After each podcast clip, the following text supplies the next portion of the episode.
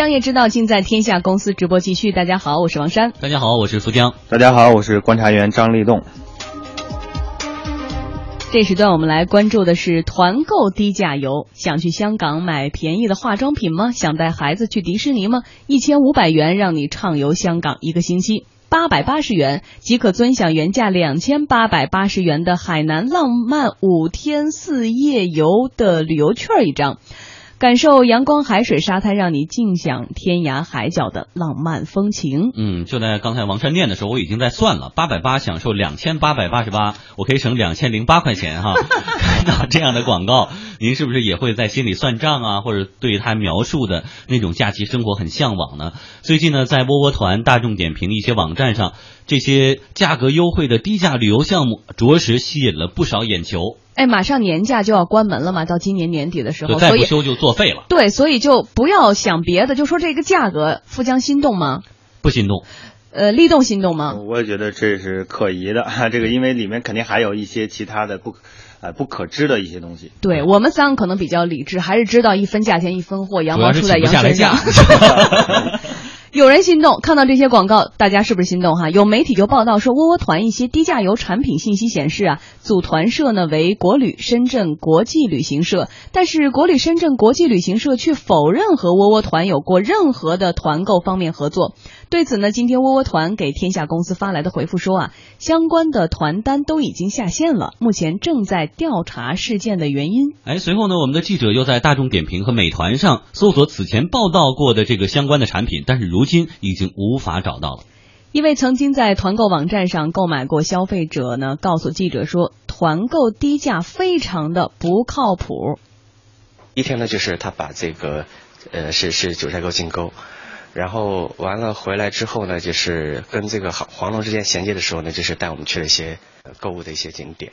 我不知道是不是因为我们当时之前的几个景点的这个消费不是很多，所以他又带我们去了一些景点。他说，大家既然来到这边的话，可以可以祈福，那么可以呃就是交一个这个香火钱，最低是九十九元还是一百九十九元这样子的。因为因为大家已经去到那个地方嘛，那么又又说跟这个平安有关系，所以的话，很多人就是当在当时那种情况下就就。觉得好像很难拒绝啊，那么很多人就自愿的，就是就是给了这个所谓的香火钱。那呃，当时我记得是我们被被被叫到一个小黑屋里面，然后排成队，一个一个教。小黑屋里面哈，有过低价游的这些个旅游者可能会有过这样的一个经历哈。我们先来呃，再回到我们之前刚才问到一个问题，看到这样的价格，按理来说看到便宜人都会心动，这是人的一个原始的本能哈。但是为什么我们在直播间的这几位天天看这样的新闻报道的人不心动？你存疑的理由是什么？因为首先啊，从这个价就商品的一个价值，它本身它是有需要有成本的。我们知道呃，在所谓的这个互联网经济时代，它它这个成本有可能转嫁给第三方，但是你作为旅旅行者来说的话，实际上你发生的成本是非常硬的成本。你作为一个第三方的价值，在这个过程中实际上是很低很低的。所以说你的如果你的成本是不能有效的转给第三方的话，你你在这你享受人家旅旅游产品，对吧？你住了这个呃这个酒店的房，然后呢用了这个来回的这个飞机票，那么这些东西是必须要有人去买单的。那谁买单呢？对吧？最终实际上。他还是要转嫁给你的，就旅行社又不是慈善机构，他怎么可能赔着本的买？但是以前啊，可能是因为 OTA 就是这种互联网旅游在线的这些旅游代理，因为有了大量的补贴和烧钱和这个竞争的价格战，所以大家可能还会有一些便宜可以占到。但是现在没有这事儿了，取消了啊，他会想到说，也许这是一个促销价，某一个，比如说它不是一个销售的常态，它是一促销的一个例外价。那这种例外的这种呃这个商品啊，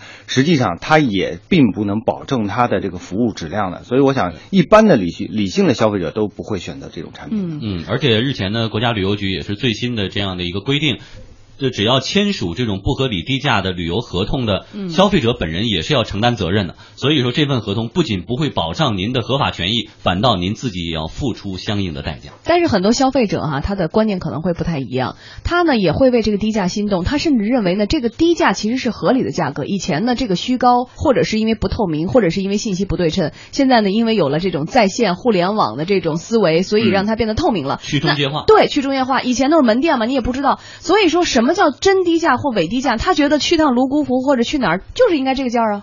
它这个里面什么呢？就是说，哪一个价格是一个标准价格，所谓的指导价格，实际上旅游的主管部门他也拿不出来，为什么呢？因为和这个提供的服务和他这个提供的条件是完全紧密相关的。对对对。但你你比如说你说几百块钱，然后呢就是几天几夜，然后呢他给你编成一个大团，给你睡通铺，实际上也是能够实现的，对吧？对。所以说。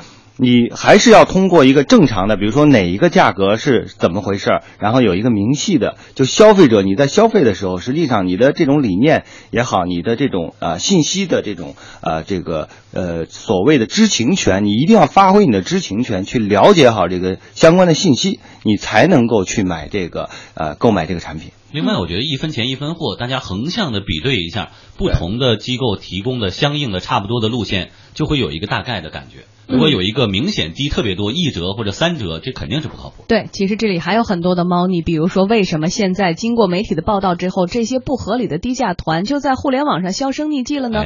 同时，呃，一些大型的地接的旅行社说我们没有跟这些团购网站合作，那到底是谁在牵头做这事儿呢？一段广告之后，我们再来说这个话题。记者呢今天在窝窝团上查找发现，窝窝团对商家入驻资质要求是企业营业执照副本的复印件，需要呢完成有效年检且。所售商品属于经营范围内，企业的税务登记证的副本的复印件，国税地税均可；组织机构代码证的副本复印件，各种许可证复印件，品牌商出具的逐级授权书、商标注册证书或者是商标注册的受理通知书。不过，一位入驻商家告诉记者，窝窝团目前暂不需要营业执照原件，后续事项会有销售人员进行对接。不过，窝窝团在后续经营阶段可以要求客户提供其他资质，一旦发现虚假资质，将被列入非诚信客户名单，窝窝将不再与其进行合作。记者发现呢，在美团和大众点评上，商家入驻同样需要先填写简单的团购信息，包括是否有营业执照。其中，美团需要上传营业执照原件拍照，大众点评呢则不用。不过，一位入驻过两家网站的商家表示说，审核通过后会有相应的销售人员或者是业务员进行对接，当地的业务员会进行进一步的审核。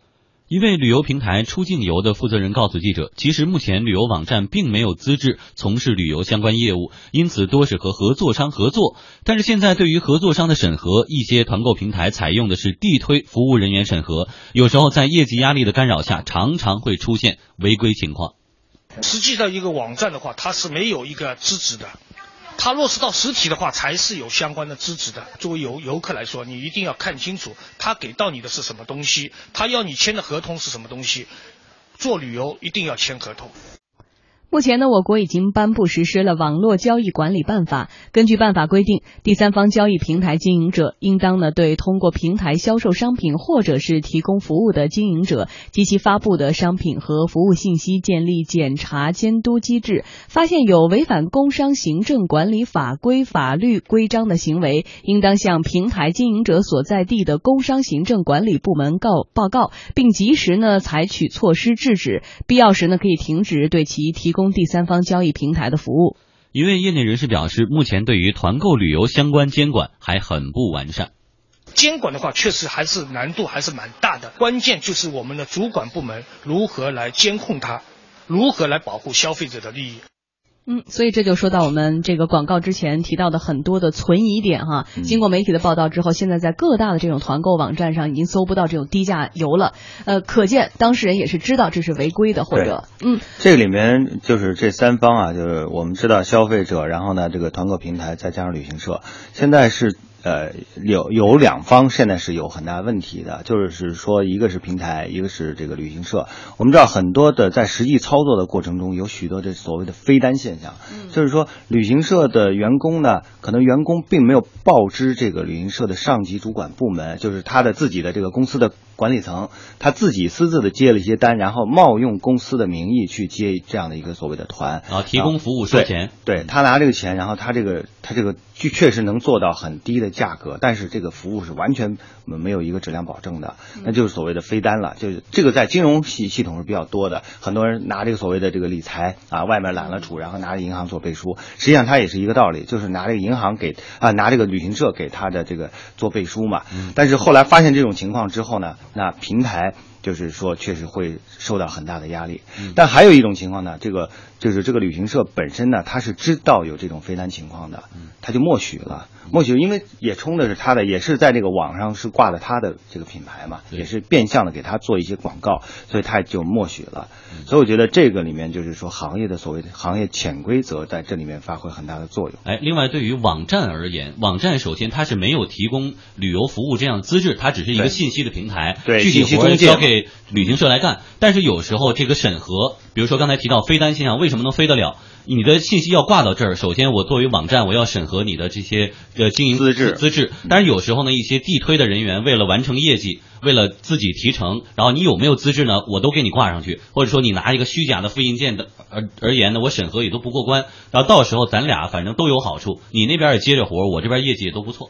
对，所以啊，这里面就是第三个，就是讲到了所谓的这个消费维权和它这个监管，就是外部的监管和我们呃这个内部的一个是公司。